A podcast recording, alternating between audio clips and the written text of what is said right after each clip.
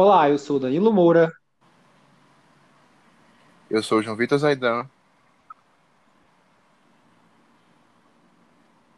E eu sou André Távora. E esse é o Globalcast, a sua dose semanal de cultura política internacional. Todo dia no Instagram e toda semana, toda sexta-feira aqui, às 18 horas, no Globalcast.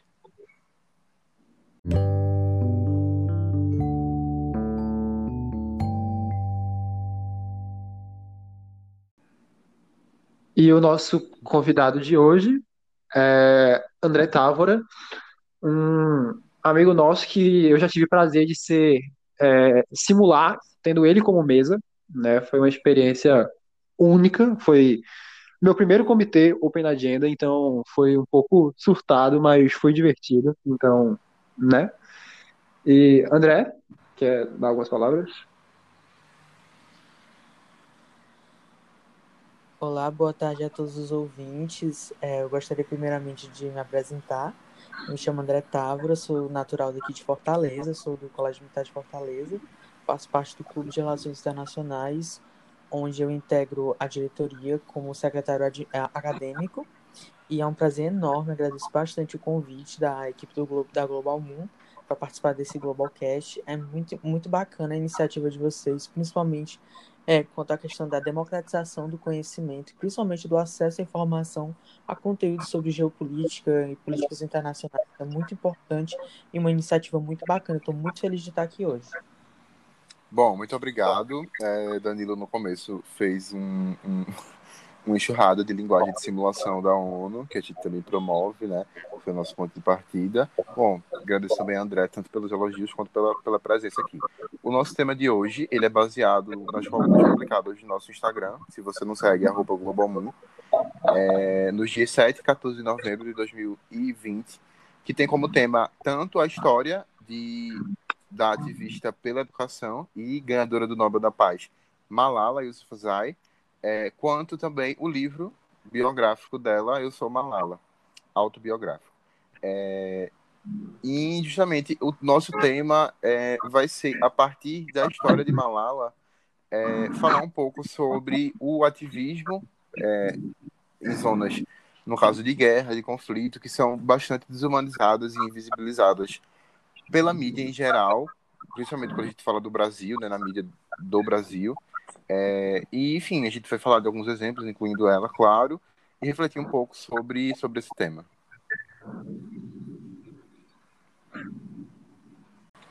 Bom, para falar sobre, sobre isso, é importante falar o que são né, as tais zonas de guerra, zonas de conflito.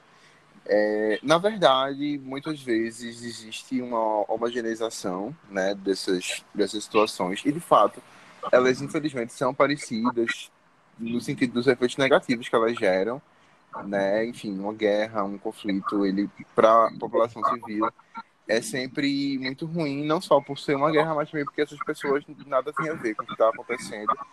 Pegando um pouco da sua fala, eu acho que é muito importante a gente reforçar é, visões e leituras que muitas vezes a gente, assim, como espectadores de um conflito, assim, a gente não, não, não estando como protagonistas ou como vítimas no meio de esse é, essa interação, a gente às vezes não consegue ter essa perspectiva, mas é importante pensar que muitas vezes é, os, nos conflitos as pessoas não têm acesso à informação é, do que está acontecendo do lado de fora, nem sempre nós do lado de fora temos informações do que está acontecendo lá dentro.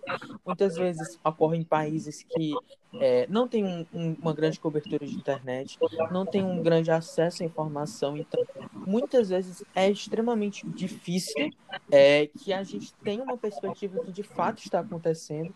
E, assim, e nesse sentido, o, o papel dos próprios ativistas muitas vezes é extremamente relevante.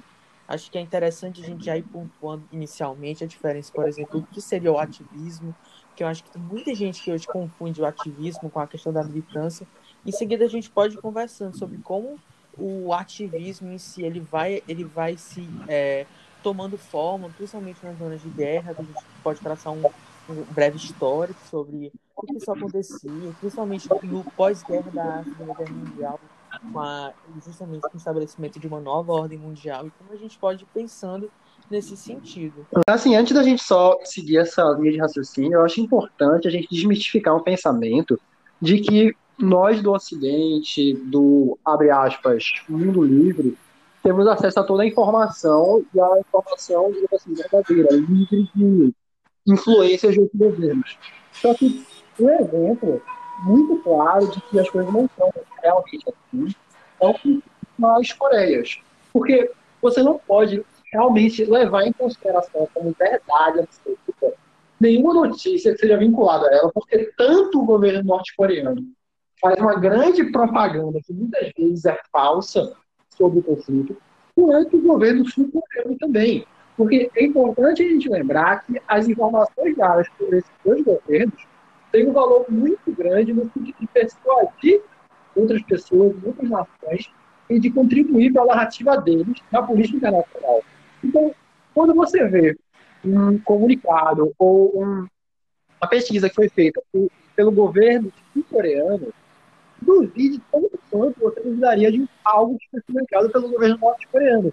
Porque ambas essas notícias estão, elas estão à mercê de influência por desejos internacionais, por, enfim, possíveis vantagens políticas que venham a se ganhar a partir disso. Então, a grande questão é, o Ocidente não é tão aberto assim, nem é tão verdadeiro o nosso acesso às notícias. Então sempre questionem nesse sentido e pesquisem a fundo sobre a veracidade e os interesses por trás. Isso, é, Danilo tocou em um ponto que eu acho bem importante da gente falar, que é a realidade desses locais, né? E aí, enfim, André também falou um pouco do, da, do fim da Segunda Guerra Mundial, e aí eu vou fazer um link entre essas duas coisas. É, falando aqui da nossa realidade, né, que é onde a gente acho que conhece melhor no Brasil, por viver, né, no Brasil, claro. É, claro, o Brasil é um país com muitos, problemas, enfim, sociais, políticos, muitas contradições, questões, mas você tem um emprego e aí, enfim, existem críticas a ela, características, mas ela, características, mas ela existe. Então, informações factuais, elas são passadas. Então, assim, por exemplo, é, hoje, quando a gente está gravando, saíram notícias sobre vacinas com relação à pandemia, à Covid-19. A gente soube disso numa, numa velocidade relativamente rápida. A gente também tem, por exemplo, redes internacionais instaladas aqui no Brasil. E aí, por isso, a gente pode considerar que existe uma relativa liberdade de expressão. Enfim, tem toda essa gama de complexidade. Mas aí, por exemplo, a gente vai para a Síria. A Síria é um exemplo bem extremo a Síria sofre sanções dos Estados Unidos. Então, assim, é, como eu falei, por exemplo, redes internacionais, elas nem podem ir, porque elas seriam processadas já pelo governo dos Estados Unidos.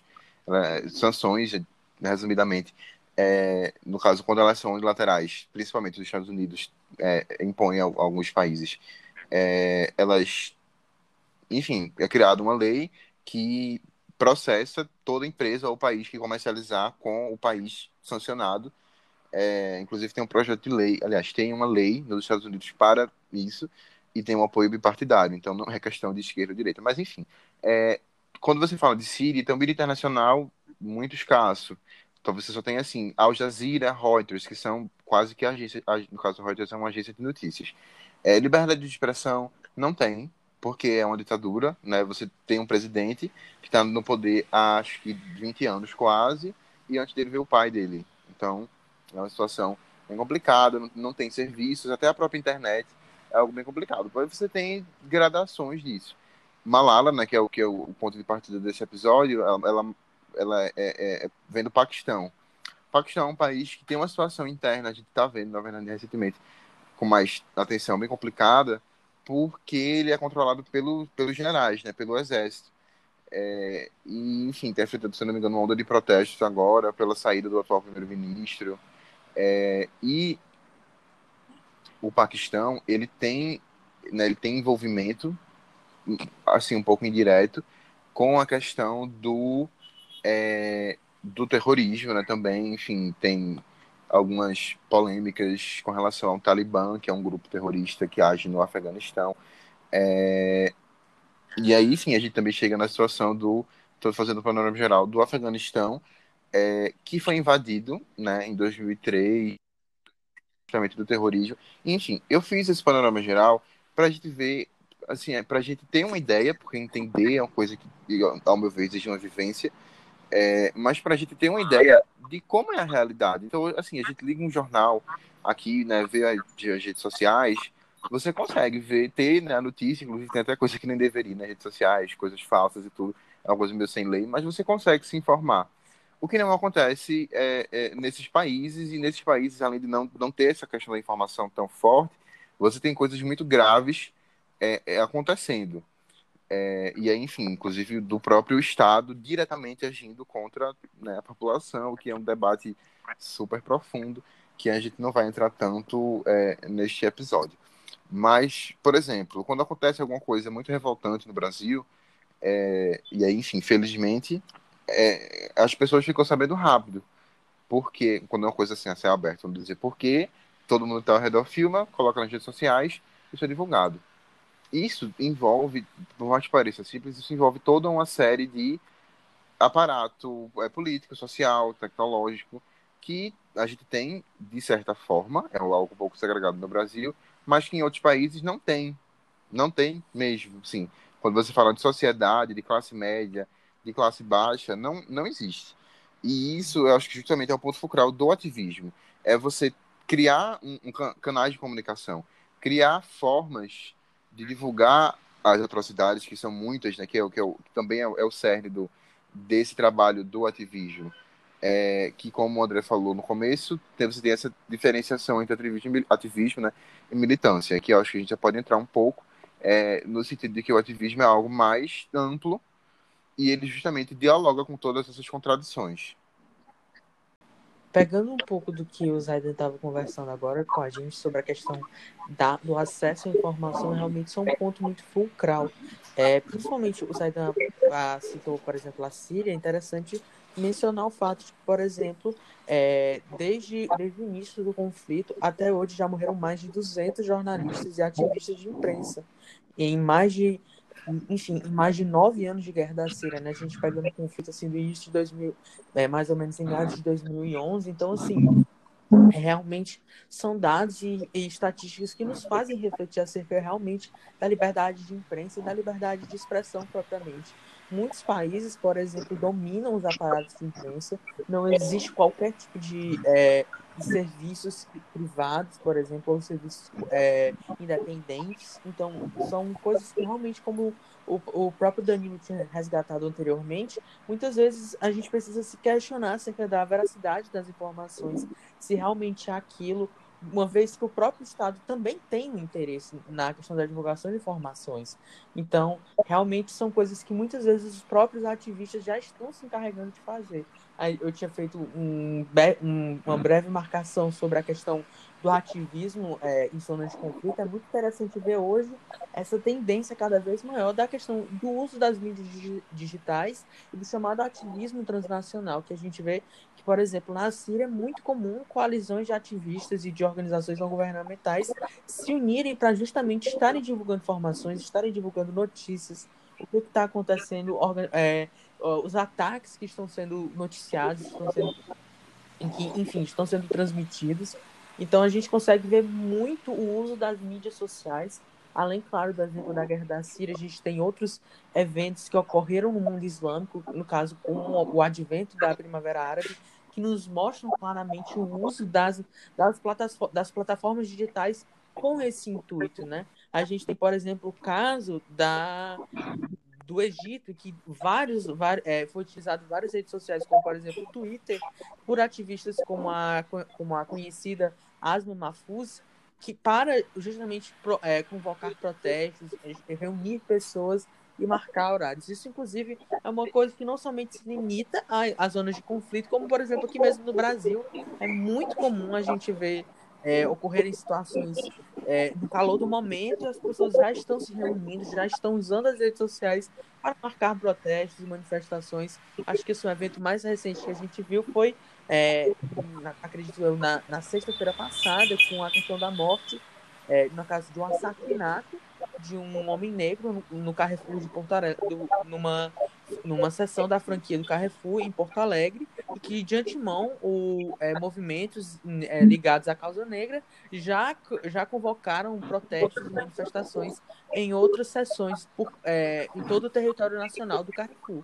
Então, assim, a gente vê que realmente é uma tendência cada vez maior o uso das mídias sociais, das redes sociais, do Instagram, do Twitter, do Facebook, com esse intuito de convocar o ativismo. A gente vê que isso se iniciou em zonas de conflito exatamente pela falta de informação, pela falta de mobilidade, e que aí se utilizou as mídias sociais para marcar protestos, para divulgar informações, por não se ter plataformas oficiais para tal, e então a gente vê que essa tendência ela vai indo para todo o mundo ocidental também. É, assim, também é importante a gente lembrar da parte cultural, né? E aí isso também ficou muito, muito visível na, na época da Primavera Árabe, porque é, essa lógica de redes sociais e da filosofia dos protestos, né, que eu falei da Primavera Árabe, mas ela foi construída no mundo, ela foi construída principalmente no mundo ocidental e para o mundo ocidental, né? Então, você tem o autoritarismo, muitas vezes, em alguns países, enfim, orientais, ocidentais também, mas você tem também um, um confronto é, cultural, de certa forma. É um pouco dos dois, com certeza, mas a forma com que as quais, né, enfim, as redes sociais que chegam claro, ao Oriente, foram construídas e funcionam, elas servem muito ao modo de viver, de maneira geral, é, do Ocidente. E, enfim, quando isso chega lá, isso é claro de uma maneira improvisada, e, enfim, né? Eles usam por não ter nada. Mas isso eu acho também importante de ser, de ser visto. E aí, por exemplo, a gente está vendo agora a Netflix, né? Um, um, é, uma, uma plataforma, não, uma empresa né, de, de, enfim, todo mundo conhece, de filmes, séries, eles começaram a produzir séries com, por exemplo, é, tem uma série chamada Justiça, que foi feita nos Emirados Árabes Unidos, tem uma chamada Califado, não, eu não sei se essa é de algum, eu não sei se é na Suécia. Califado é um podcast, eu acho. Num podcast, mas também é uma série da, da Netflix, que é sobre ah, tá. o Estado Islâmico. É, enfim, então sendo produzidas séries, e a Netflix é obviamente empresa ocidental dos Estados Unidos, estão sendo produzidas séries fora desse eixo e que são produzidas lá, feitas lá, com atores de lá, e que mostram uma cultura que não é de Hollywood, né? Eu pelo menos tento, enfim, tem outras questões. A Apple TV também, o, da Apple, fez uma série é, chamada Spy, acho que é Spy, é uma série é, israelense iraniana, é uma coprodução, não vi, mas enfim, parece interessante, mas tudo isso mostrando que essas empresas, empresas ocidentais, ao, com, à medida que elas vão penetrando nesses mercados, porque são mercados, elas também vão incorporando um pouco, até porque isso ajuda a vender também, né, também fazer uma análise realista. É, isso também eu acho muito, muito importante de se, de se vislumbrar. Mas, novamente, isso está sendo inserido num contexto que não é normal. A guerra não é normal, né? Civis morrendo em meio a um conflito político, religioso, não é algo normal. Então, é uma coisa meio improviso, né? Se é o que tem, a gente vai né, usar para fazer essa divulgação. Então, na Tailândia, a gente está vendo muito isso com os protestos contra a monarquia, é, que estão usando toda sorte de sites. É... Então, dessa maneira que eu ia falar antes, já vou entrando, porque tava, é, André falou do, do contexto pós-Segunda Guerra Mundial. No pós-Segunda Guerra Mundial foi criada a ONU. Na época específica, né, da década de 40 e 50, a ONU estava em formação. Mas hoje em dia, né, acho que desde 1970, 80, não sei, acho que do século 21 principalmente, mas hoje em dia, as organizações da ONU, é, elas desempenham um papel importante justamente nesse sentido de humanizar. É, e aí não é só a ajuda humanitária, claro que também é importante, né? É, a gente viu aí que a, o Programa Mundial de Alimentos da ONU recebeu o Prêmio Nobel, Nobel da Paz, o que, né, o que mostra a importância dele. Mas não só, é, existe todo um trabalho de humanização, porque a gente tem, por exemplo, o Acnur, que é o Alto Comissário das, Nações Unidas para Refugiados, que tratam né, dos refugiados, com, enfim, com a promoção dos direitos dessas pessoas, do direito internacional. Você tem a Unesco, é, a a FAO, né, que é de agricultura, é, enfim, alimentação no geral. Você tem, enfim, todas essa, essas ramificações do Conselho é,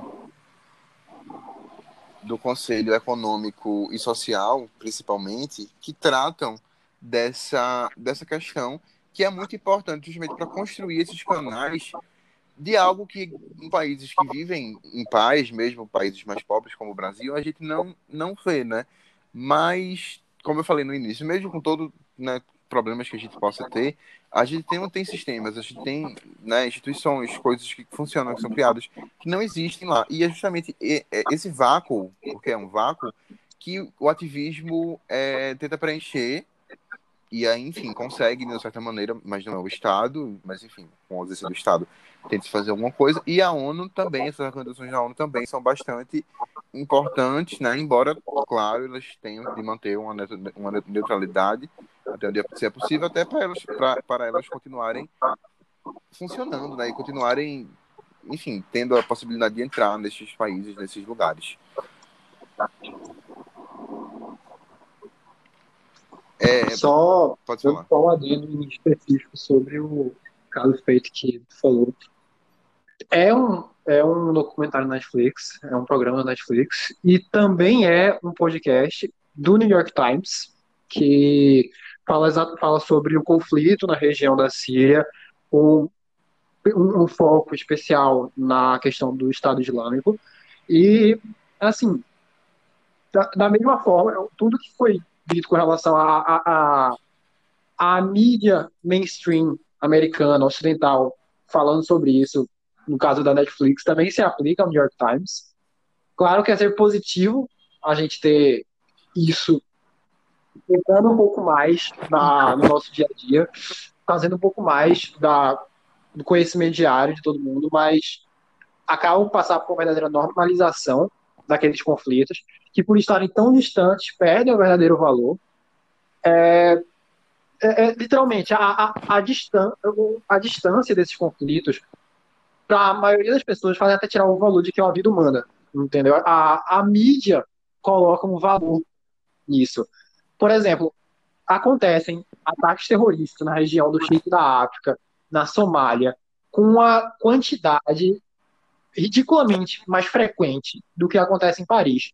E a quantidade de mortes em, nesses ataques são, inclusive, muito maiores. Entretanto, a mídia prefere, por muitas vezes, na, na maioria das vezes, colocar muito mais foco e atenção jornalística aos ataques que acontecem no Ocidente, por um entendimento verdadeiramente preconceituoso e eurocentrista e, digamos assim, o Ocidente em primeiro lugar, e daí também, e aí surge a importância desses meios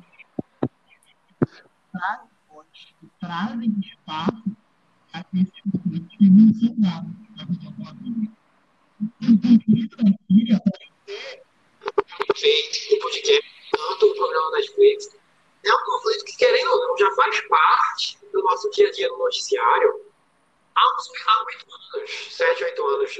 Eu, eu, eu, não, eu não lembro quando ele começou. Mas é algo que já faz muito tempo. Entretanto, tem diversos conflitos que, talvez não tão recentes, simplesmente não, não tem uma parcela da visão que o conflito da Síria tem. E ainda digo mais, o conflito da Síria tem toda aquela visão. Porque ele entra no problema de imigração que a Europa está tendo. Porque a Europa se preocupa com os imigrantes e esses imigrantes estão vindo decorrente desse conflito. Por isso, tem tanto interesse nesse conflito. Mas, por exemplo, a, a gente não tem uma cultura ocidental. A África como toda é esquecida. Os conflitos na região centro-africana, no, no chifre da África, no norte da África, Argélia, Argélia, Líbia, e são simplesmente esquecidos. Porque é por causa dessa cultura ocidental de eurocêntrica e de povo que aqui Inclusive, é muito interessante é, essa abordagem que o Danilo faz sobre a questão de realmente como o Ocidente ele acaba priorizando determinadas informações. A gente está vendo agora no panorama internacional várias questões ligadas à fronteira da Etiópia e do Sudão do Sul, por exemplo. A gente tem vários ataques terroristas feitos diariamente é, na região do Sahel africano, como país no Mali, na Faso, Níger, é, Chad. São vários países que sofrem muitos ataques terroristas. A gente teve massacres em 2019 que envolveram mais de 100 vítimas. É, então, assim, são ataques como mencionou muitas, muito poucas vezes mencionados. E eu acho que entra também nessa questão do próprio entendimento é, do que se passa nas regiões de conflito que muitas vezes é, envolve perspectivas e análises que profundas e que isso não, isso, por a gente não ter, é, por a gente sofrer uma espécie de dominação cultural em larga escala na nossa sociedade, muitas vezes é muito difícil de fazer essa abordagem. Como a gente vai falar sobre o Sahel africano, assim, você acredita que boa parte pessoas não sabem o que é o Sahel africano. Então, são que também questão de leituras narrativas. Dentro desse conceito, eu acho até interessante, por exemplo, uma, é, uma, um artigo que foi feito na, numa revista universitária, no caso a revista Contra Campo, que é da Universidade Fluminense, que é um artigo que ele fala justamente sobre a influência das mídias digitais e do ativismo transnacional. E, eles e ele, tem, ele tem dados muito interessantes de pesquisas no estrangeiro que falam, por exemplo, sobre a influência do Twitter. De que, é, de, por exemplo, o Twitter ele esteve muitas vezes relacionado a diversas questões fundamentais. O Twitter, por exemplo, já foi considerado a mídia social mais associada à comunicação internacional e que, por exemplo, é, no auge dos protestos do Egito em 2011, foi utilizado é, na época da renúncia do Mubarak, então ditador da época, foi utilizada a hashtag janeiro, de, é, janeiro 25, ou seja, 25 de janeiro, que foi a data do maior protesto que foi realizado. Ele, eles também trazem um dado muito interessante, por exemplo, que dos, dos, dos usuários mais ativos do Twitter, 35% deles se concentram no Egito. A gente realmente ver nessa perspectiva o uso é, das redes sociais pelo é, ativismo em zonas de conflito. Falando, por exemplo, um pouco do Egito, a gente tem o caso do movimento da juventude do 6 de abril, que ele foi organizado por cyberdissidentes, no caso a Isra Abdel Fattah e o, Ahmed Maher, que são justamente é, dois cidadãos ativistas pelos direitos humanos lá no Egito. Inclusive, hoje esse movimento ele tem uma participação muito grande da, é, de uma ativista que eu já havia mencionado, que é a Asma, Asma Mahfouz. Ela, é justamente, ela uma, já tem uma relevância muito grande internacionalmente. Ela recebeu o prêmio Sakharov pela liberdade de pensamento e ela realmente foi uma das grandes das grandes é, instigadoras desses, protestos 2011 para a renúncia do ditador Mubarak. Né? Ela também ela já vem um contexto universitário, já fez é, de estudos na Universidade do Cairo, e justamente a partir de 2011 para, é, de 2008 para 2011, ela vai fazendo esses trabalhos, ela vai conduzindo essas atividades. Inclusive, é interessante mencionar, a gente falando de Egito, a gente fala também no caso do trabalho na Primavera Árabe. Por exemplo, em 2018, é, se não me engano, foi 2017, o anúncio de 2017, um anúncio muito interessante, muito diferente. É, nem 2017 nem 2018. No caso, em 2015, um anúncio muito interessante, bem inesperado, o Prêmio Nobel da Paz para um grupo de diálogo lá na Tunísia, é, que na verdade são quatro ativistas que representam organizações da sociedade civil, entre organizações governamentais, organizações para a defesa de direitos humanos, ordens de advogados que estavam mediando uma transição democrática lá na Tunísia, por conta de todo o contexto da Revolução Tunísia na Primavera Árabe. Então a gente vê realmente como o ativismo nessas regiões ele, ele se torna um, é, cada vez mais importante e vem tomando um, um, um, papel muito grande nessa transição democrática. É, bom, acho que a gente agora a gente citou alguns exemplos é, de maneira mais centralizada, né? Dentro de uma linha de raciocínio um pouco mais, é, enfim, sem seguir um contexto de algum lugar, mas acho que a gente podia citar exemplos é, é como se fossem estudos de caso, mas enfim, de maneira rápida, é, de países né, que passam por isso para que a gente possa, como a gente está falando tanto de humanizar, né, para que a gente fale de situações reais mesmo e a gente é, dê mais corpo a essa reflexão que a gente está propondo neste episódio. Acho que a gente pode começar pelo Paquistão, né, eu falei um pouco antes, que é justamente o, a homeland, vamos dizer assim, é, a terra-mãe, né, enfim, é, que é de onde a Malala Yousafzai vem. É, ela é paquistanesa, enfim, inclusive foi lá que ela, infelizmente, é, é, sofreu o, o, né, quase morreu, levou um tiro é, na cabeça, se não me engano, e enfim, ela teve toda essa questão. Como eu falei antes, o Paquistão, ele tem uma situação muito complicada porque ele fazia parte da Índia, a Índia enquanto colônia da, do Reino Unido, da Inglaterra. E aí, enfim, depois da, da independência, é... depois da independência da Índia, os países foram separados, então também tem a criação do, Bangladesh, acho que Myanmar também fazia parte, não tenho certeza. Acho que não. Bom, e aí, enfim, você tem, tem que começa o conflito que, de certa forma, até hoje segue, porque você tem a transferência forçada, né, com base na religião. Na Índia, você tem a maioria hinduísta e no Paquistão a maioria muçulmana. É...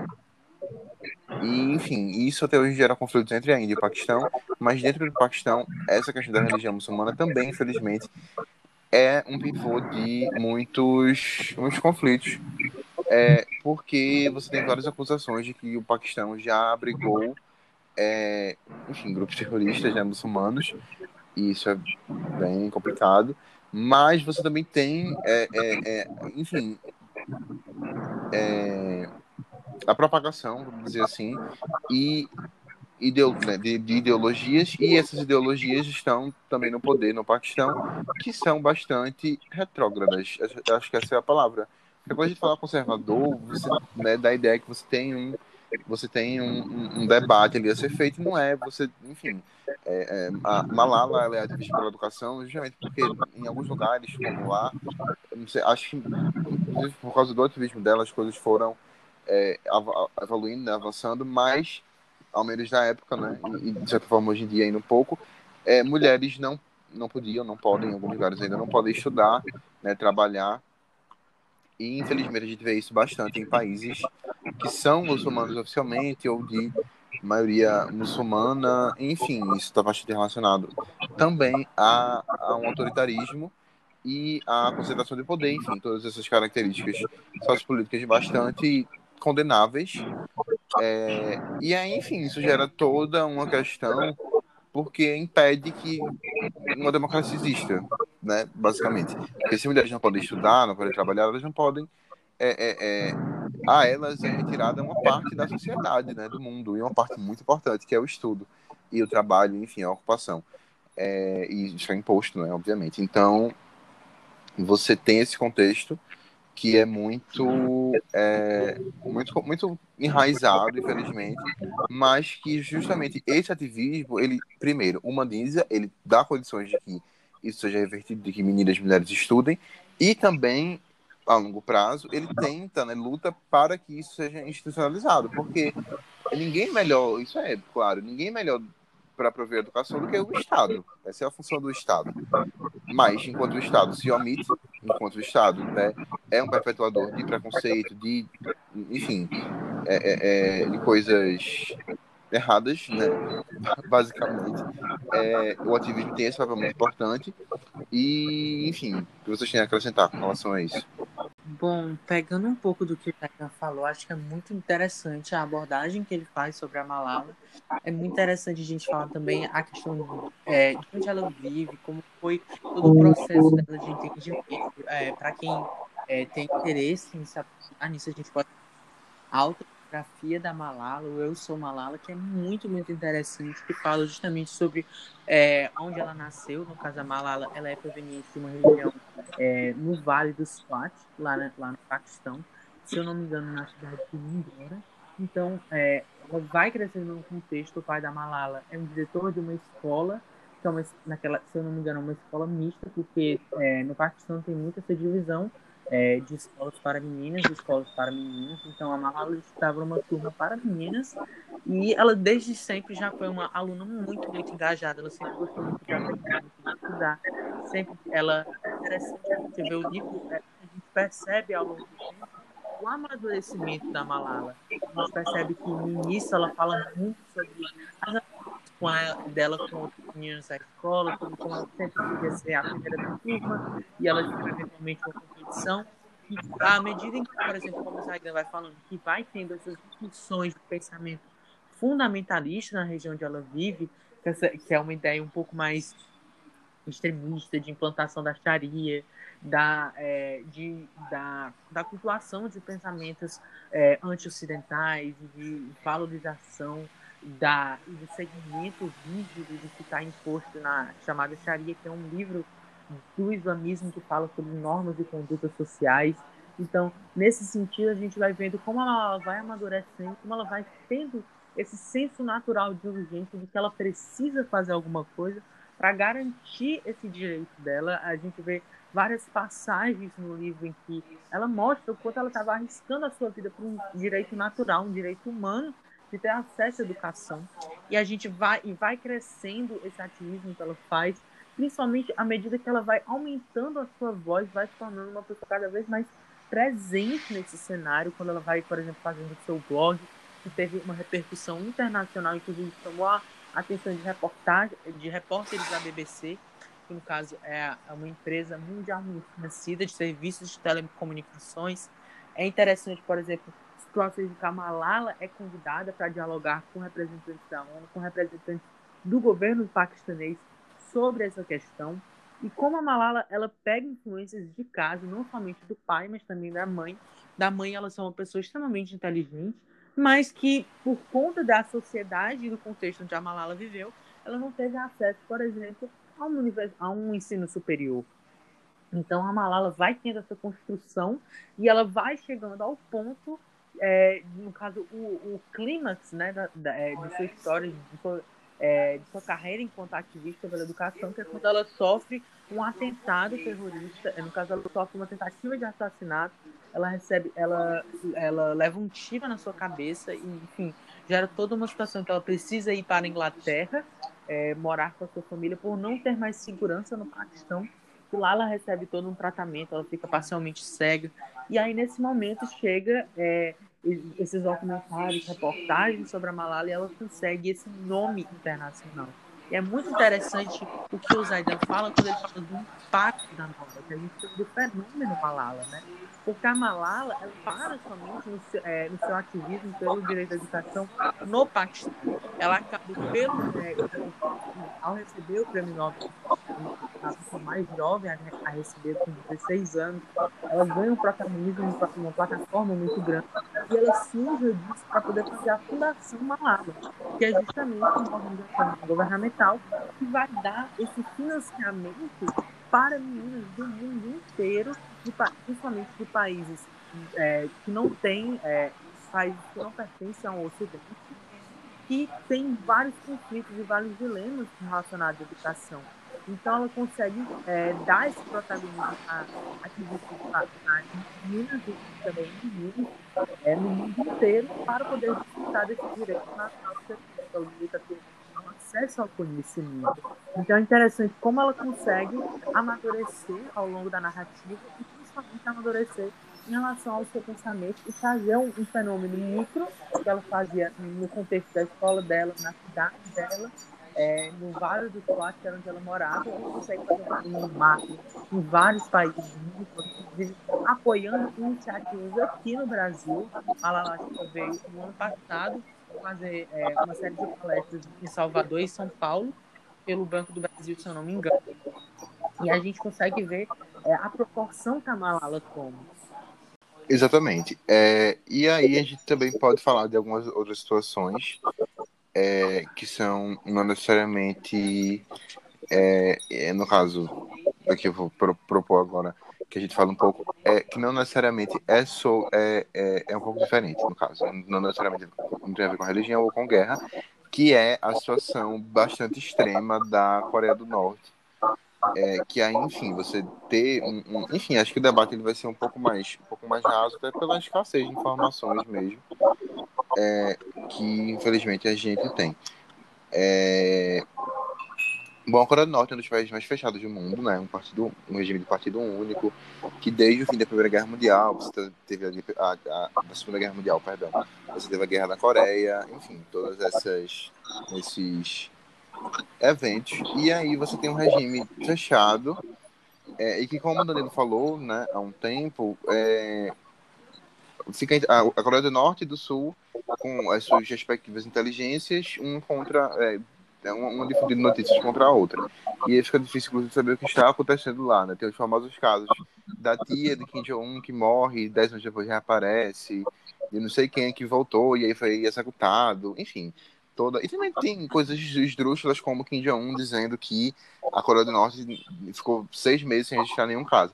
Todo mundo sabe que isso não é possível nem, nem, nem verdadeiro, né? Mas é, ao mesmo tempo você tem pessoas morando lá, tem uma população, isso também eu acho que é importante a gente lembrar que é o, o, o cerne deste, deste, deste episódio do, do Globalcast, que é o fato de você ter uma população que é oprimida né, pelo próprio governo, querendo ou não, e, e aí é, é um, é um ponto de inflexão muito grande, porque inclusive a Coreia do Norte, isso é uma coisa tão, tão é convencionada que é, o país sofre sanções da, das Nações Unidas.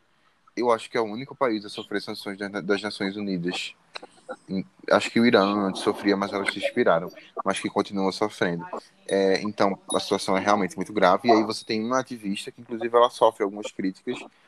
É, mas, assim, eu, eu ainda acho que ela é relevante, que é a Yeonmi Park, Park é, no caso, eu acho que o nome dela seria Park Yeonmi, Yeon, Yeonmi, que é, porque lá, enfim, o sobrenome vem antes, que é, ela conseguiu fugir né, da Coreia do Norte quando era mais nova. É, enfim, ela tem esse trabalho de divulgação sobre o que era, né, o que ela vivia e, e tudo mais. É, mas, enfim, né, você também tem, infelizmente, um, uma espécie de teatralização é, e, e, uma transformação do que as pessoas lá vivem em espetáculo.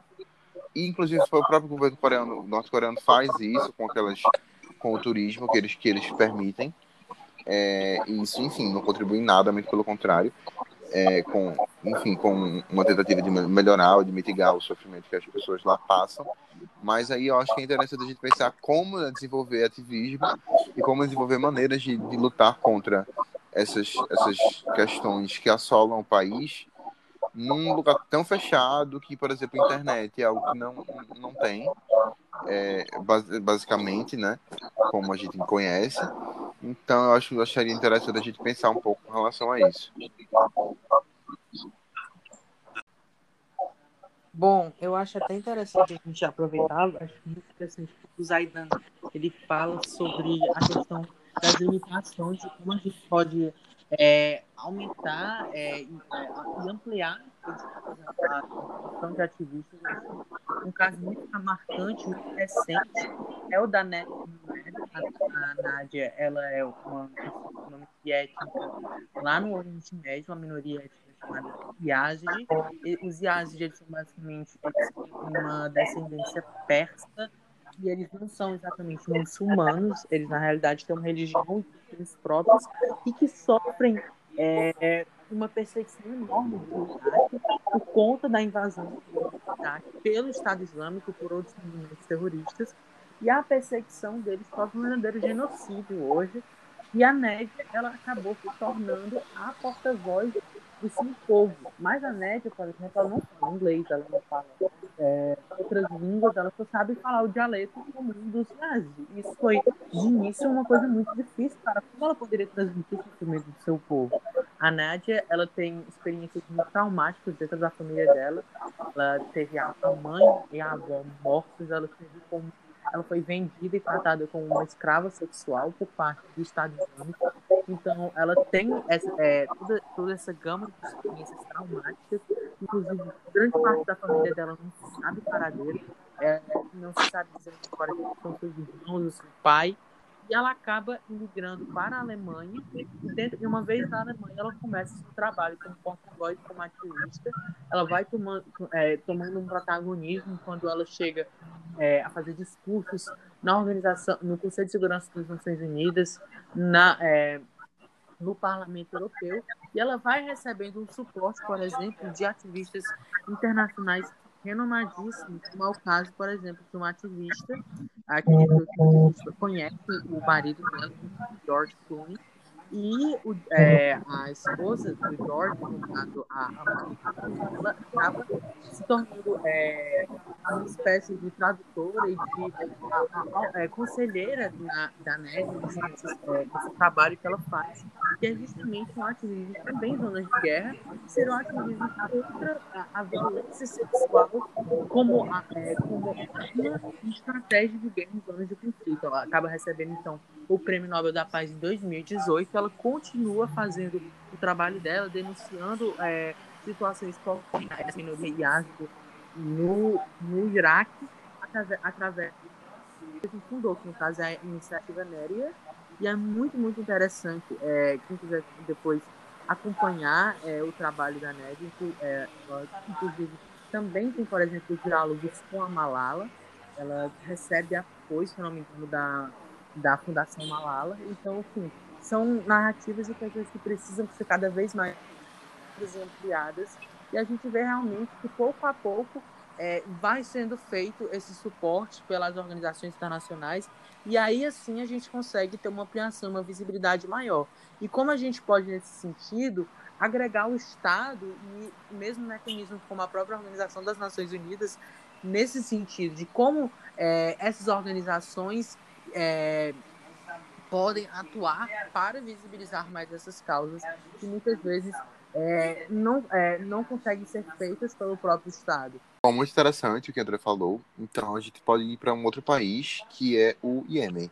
É, o Iêmen passa atualmente por uma situação muito complicada também, infelizmente, porque, na, mas na verdade a situação do Iêmen, é, eu diria que ela é uma das mais é, é, complicadas e mais graves do mundo, porque e não sou eu que digo isso, né? As Nações Unidas falam que é, a fome né, no Iêmen, então fome é, uma coisa bem, bem são problemas muito, é, muito é, que se referem a coisas muito enraizadas e que demonstram uma grande falta do poder estatal, né, no, no, no país, porque na verdade o Iêmen ele no século XX ele era dividido, né, o Iêmen do norte e do sul, após a Guerra Fria, mais ou menos. Ele foi unificado.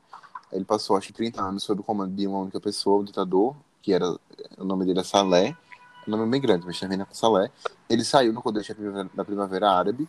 E depois que ele saiu, e eu não estou dizendo que ele não deveria ter saído nem nada disso, mas depois que ele saiu, o vice dele assumiu, que é Hadi. É, o nome dele, como eu falei, é bem grande, mas o final é Hadi. E aí o Iêmen entrou né, numa guerra civil que você tem a coalizão saudita, que tem apoio dos Estados Unidos, lutando contra os, o grupo Houthi ou é, Ansar que tem o apoio do, do Irã. Então virou uma guerra chamada por, por procuração, né? Que reflete disputas externas. E quem mais perde nisso tudo é, claro, o povo iemenita, que agora passa fome. Então você teve recentemente também uma epidemia de cólera. É, então, assim, eu sempre gosto de comparar com uma situação mais próxima nossa. O Brasil passou por esses problemas, é, assim, fome é debatível, mas epidemia de cólera, enfim, essas doenças que são né, já são erradicadas em boa parte do mundo, elas já mostram o nível de pobreza né, do, do país. O Brasil passou por isso há bastante tempo, relativamente. A gente já tem, inclusive, doenças erradicadas como poliomielite, e agora está faltando, mas, enfim, né, já erradicamos. Mas os países nem sonham nisso porque eles têm problemas muito muito radicais no sentido de raiz, na verdade. O que é muito triste. E aí, claro, quando você fala em ativismo, você está falando de um outro tipo de ativismo que precisa prover também né, necessidades básicas. É interessante que você fala de Iêmen, que a gente já pode então retomar para uma outra ativista muito conhecida internacionalmente, que é a Tawakkul Karman, que ela inclusive é uma ativista pelos direitos humanos, principalmente direitos das mulheres no Iêmen, e ela foi uma das figuras principais é, nos, nos, protestos de 2011, nos protestos pró-democracia. Ela começou a sua, ela, ela tem uma, também uma, uma qualificação universitária.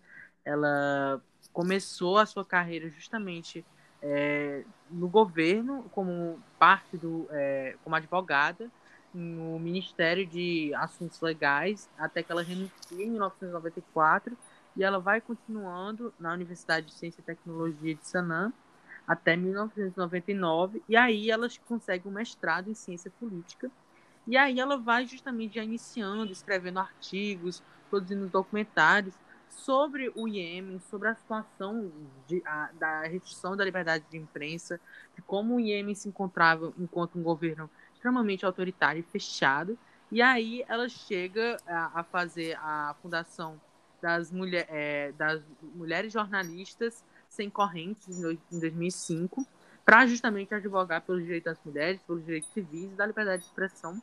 E aí ela vai começando também a fazer, a, a, a introduzir a ideia de necessidade de reformas democráticas. Então, ela, como vários, como acontece, como é muito frequente nas zonas de conflito, é, ela foi uma ativista que foi presa várias e várias vezes, até que ela foi também uma das, da, das fundadoras do Partido da Reforma, que é o, é o grande partido de oposição hoje no Iêmen, e a, é, que justamente batia muitas vezes com a, os ideais religiosos conservadores dos, é, do governo. Em 2010, ela vai, é, ela vai justamente começar esse movimento, na verdade, em 2011, durante a questão da Primavera Árabe, ela vai começar a movimentar diversos protestos que vão chegar a ameaçar, como o, o, o Zaidan citou, o governador Abd Allah Salih, que era na época então presidente do Iêmen, e aí ela, ela vai chegando nesse momento até outubro desse mesmo ano, onde ela consegue é, o, a façanha do Prêmio Nobel da Paz. Então a gente consegue ver é, como esses ativistas eles vão crescendo cada vez mais é, e como a Atahualpa ela é muito ativa, principalmente é, com a sua fundação, e ela também vai movimentando outras questões no Oriente Médio, por exemplo, ela vai citando a questão da influência dos regimes sauditas e, e, e, e também do iraniano é, nos, nos, países e como muitas vezes eles ficam à mercê dessa guerra fria disfarçada entre esses dois países é, islâmicos e como isso afeta a dinâmica do Iêmen. Eu acho que o Zaidan citou vários dados importantes sobre como a guerra do Iêmen hoje se torna uma das crises humanitárias mais severas do mundo, principalmente hoje a gente ainda pensando, o Zaidan falou, por exemplo, da epidemia de cólera, a gente pensando é, no cenário de pandemia do novo coronavírus, a gente vê como fica extremamente vulnerável a situação é, dos cidadãos, como é extremamente vulnerável o acesso à informação por, é, por parte dos cidadãos e como a gente vê a incursão e a atuação de movimentos terroristas, a influência de países do Ocidente. Então, realmente fica um imbróglio enorme e aí acaba que esse, o papel de ativistas ele fica menorizado, mas ele continua ainda servindo como um polo essencial para tentar, no mínimo, é, algumas garantias básicas é, para a população. É, bom, a gente já fez alguns estudos de caso, né? É, a gente passou aí pelo Paquistão, Coreia do Norte, é, Iêmen, enfim.